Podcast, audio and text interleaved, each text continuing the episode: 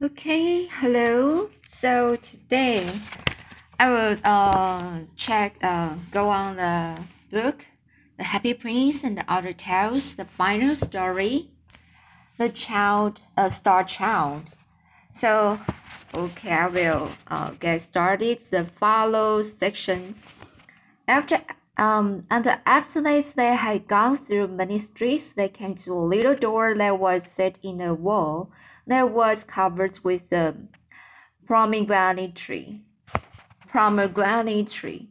As the man touched the door with the ring of grabbed jasper, and it opened, and they went down five steps of braes into a garden filled with black poppies and green jars of burnt clay. And the old man took them, took them from his turban turban a scarf of figured silk, and bound with it the eyes of the star child, and drove him in front of him. And when the scarf was taken off his eyes, the star child found himself in the dungeon that was lit by a lantern of horn. And the old man set before him some moldy bread and a treasure and said, Eat and some brackish water in the cup and said, Drink. And when he had eaten and drunk, the old man went out, locking the door behind him and fastening it with an iron chain. And on a tomato on the old man, who was indeed the subtlest of the magicians of Liber, Liber, Libya, Libya, so it's a country Libya and had learned his art from one who dwelt in the tombs of the Nile, came into him and frowned at him, and said, In a wood that is nigh to the gate of this city of of jars, there are three pieces of gold. One is of uh, one is of white gold, and another is of yellow gold and the gold of the third one is red. Today thou shalt bring me piece of white gold, and if thou bringest it not back, I will beat thee with the hundred stripes. Get thee away quickly, and at sunset I will be waiting for thee at the door of the garden. See that thou bringest the white gold, or it shall go ill with thee, for thou art my slave, and I have I have thee for the price of a bowl of sweet wine. And he bound the eyes of the star child with the scarf of figure silk, and led him through the house and through the garden of poppies and up the five steps of braes. And having open, opened the door with his ring, he set him in the street. And the star child went out of the gate of the city and came to the wood of which the magi magician has um, magician has has spoken to him. Now this wood was very fair to look at from without, and seemed full of singing birds and of sweet scented flowers, and the star child entered it gladly. Yet did his beauty profit him little, for whenever wherever he went harsh briars and the thorns shot up from the ground and encompassed him, and evil nettles stung him, and the thistle pierced him with her daggers, so that he was in sore distress, nor could he anywhere find the piece of white gold of which the ma ma magician had spoken. Though he sought for it from morn to moon, and from noon to sunset, and at sunset he set his face towards home, weeping bitterly, for he knew what fate was in store for him. But when he had reached the outskirts of the wood, he heard from a thicket a cry as of someone in pain and forgetting his own sorrow, he ran back to the place, and saw there a little hare caught in the trap that some hunter had set for it. And the star child had pity on it, and released it, and said to it, I am myself but a slave, yet may I give thee thy freedom.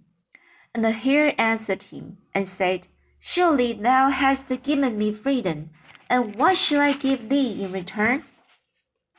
And the star child said to it, I am seeking for a piece of white gold, nor can I anywhere find it and if I bring it not to my master, he will beat me. Come along with me, said the hare, and I will lead thee to it, for I know where it is hidden, and for what purpose.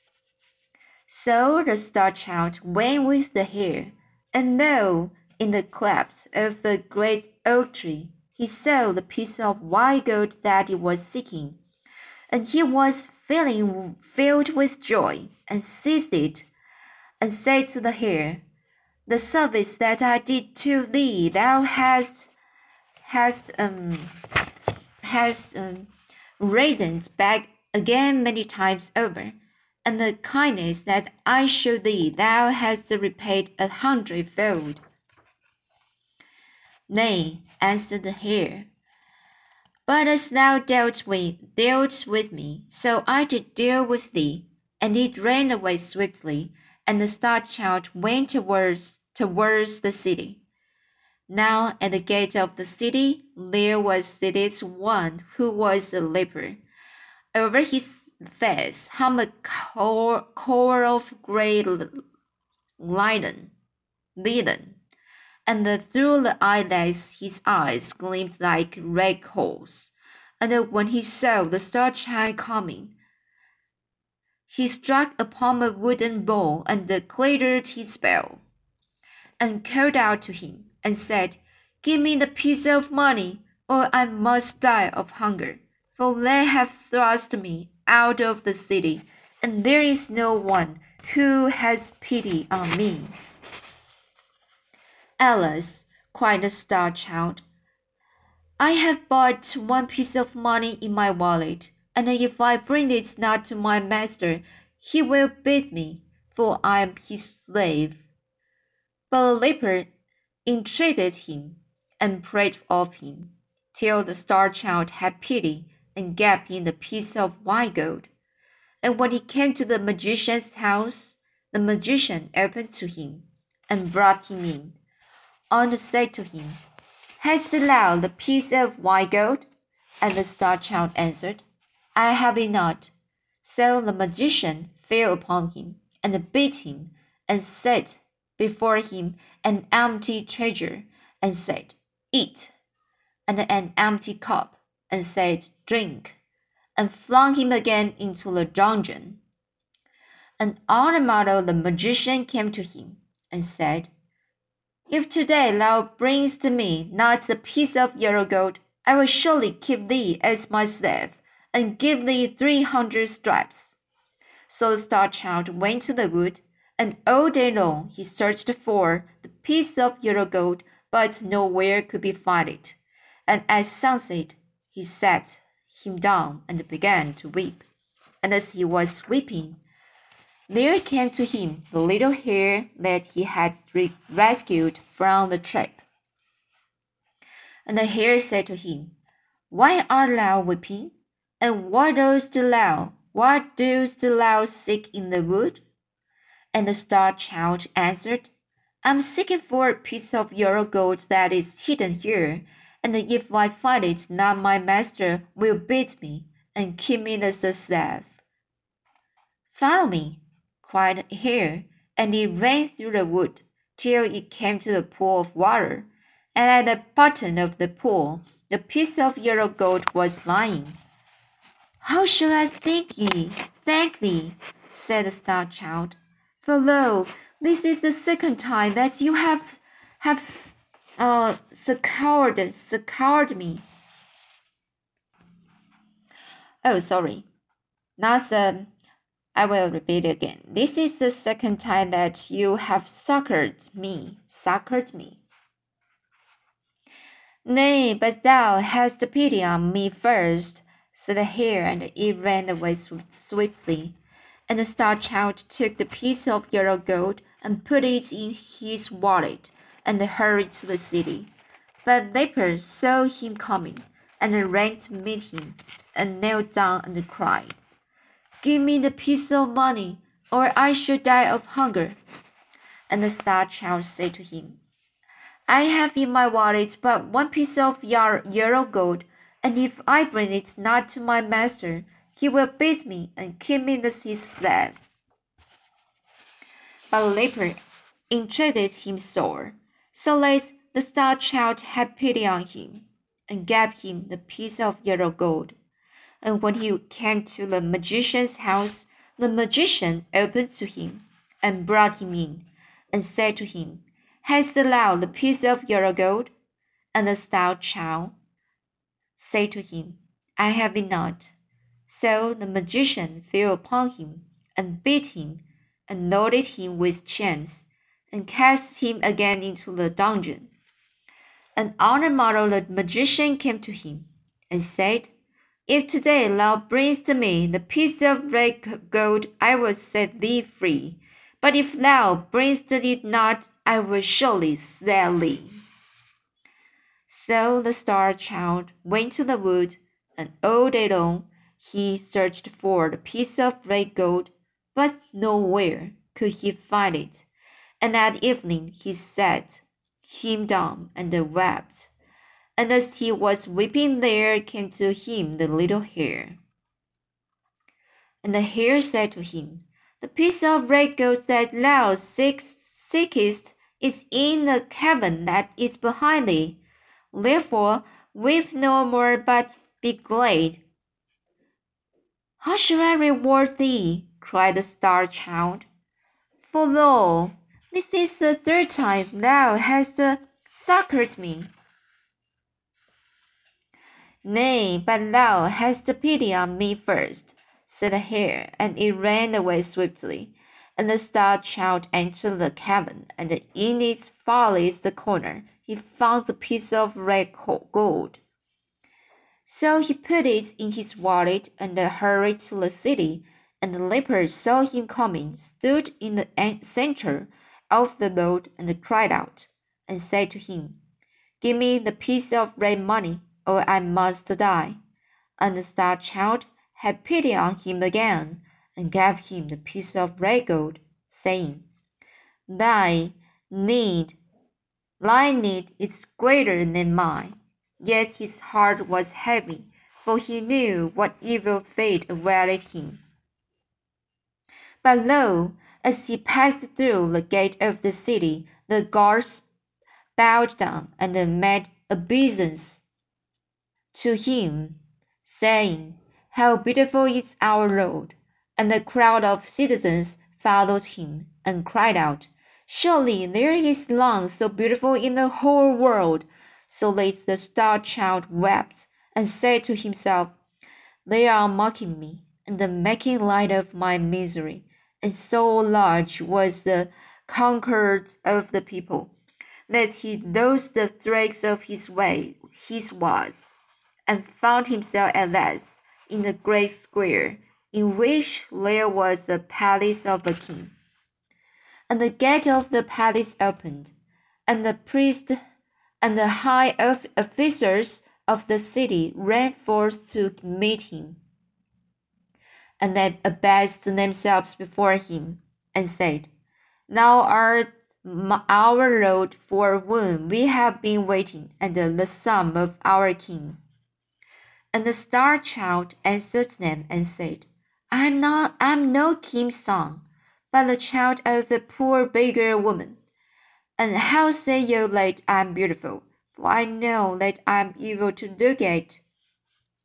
Then he, whose armor was inlaid with gilt flowers, and on whose helmet couched the lion that had wings, held up a shield and cried, How saith my lord that he is not beautiful? and the star child looked, and lo, his face was even as it had been, and his comeliness had come back to him. And he saw light in his eyes which he had not seen there before. And the priest and the high officers knelt down and said to him, It was per- prophesied.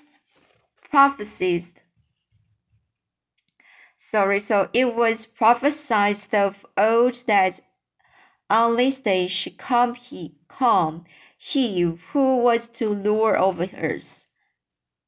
It was prophesied prophesied of old that on this day should come he who was to rule over us.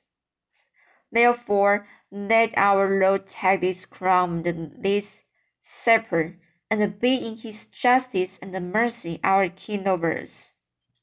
But he said to them, I am not worthy, for I have denied the, the mother who bare me, nor may I rest till I have found him and known her forgiveness. Therefore, let me go, though I must wander again over the world, and may not tarry here, though you bring me the crown and the scepter. And as, and as he spake, he turned his face round them towards the street that led to the gate of the city. And lo, amongst the crowd that pressed around the soldiers, he saw the beggar woman who was his mother, and at her side stood the leper who had sat by the Lord. And a cry of joy broke from his lips, and he ran over, and kneeling down, his, he kissed the wounds on his mother's feet, and wet them with his tears. He bowed his head in the dust, and sobbing, as one whose heart might break, he said to her, Mother, I denied thee in the hour of my pride. Accept me in the hour of my humility. Mother, I gave thee hatred. Do thou give me love. Mother, I rejected thee. Receive thy child now. But the beggar woman answered him not a word. And he reached out his hands and clasped the quiet feet of the leper and said to him, Thrice did I give thee of my mercy.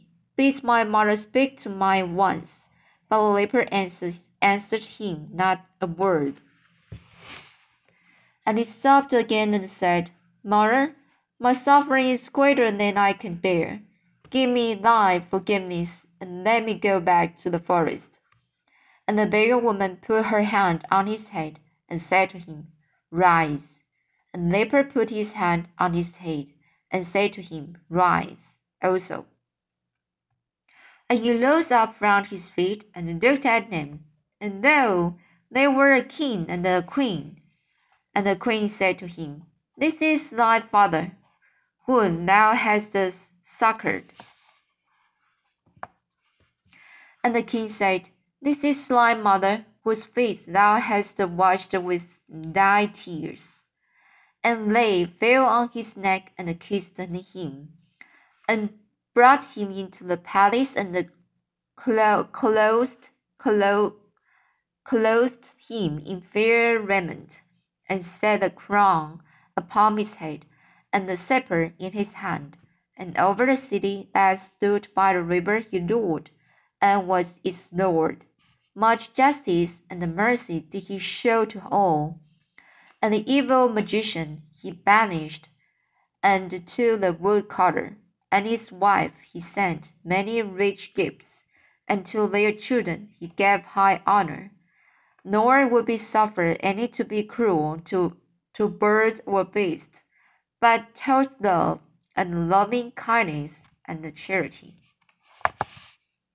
And to the poor, poor, and to the poor poor he gave bread, and to the naked he gave raiment. And there was peace and plenty in the land. Yet endured he not long, so great had been his suffering, and so bitter the fire of his testing. For after the space of three years he died, and he who came after him ruled evilly. So this is the end of the story. I think the the ending is very strange. So I just go to googling it, and um, you can you may find find the answer or the possible reason why the order uh, written written is ending because it's really strange. Um, the star child, after the space of three years, he died, and he who came after him ruled evilly. Right? So, uh, maybe uh, you should uh go to check the the background of the order, uh, what the situation, uh, he when he was writing right? And maybe I just noticed that. So, okay, the this is the book for four stories. Um, I think the many um these four stories um it's not very happy, right? And not had not kind of the the very happy stories for children. But okay, just uh, you can teach the children. Uh, you can uh, teach them uh, or let them to think about uh, the content of the story. So here, I hope you like and see you next time.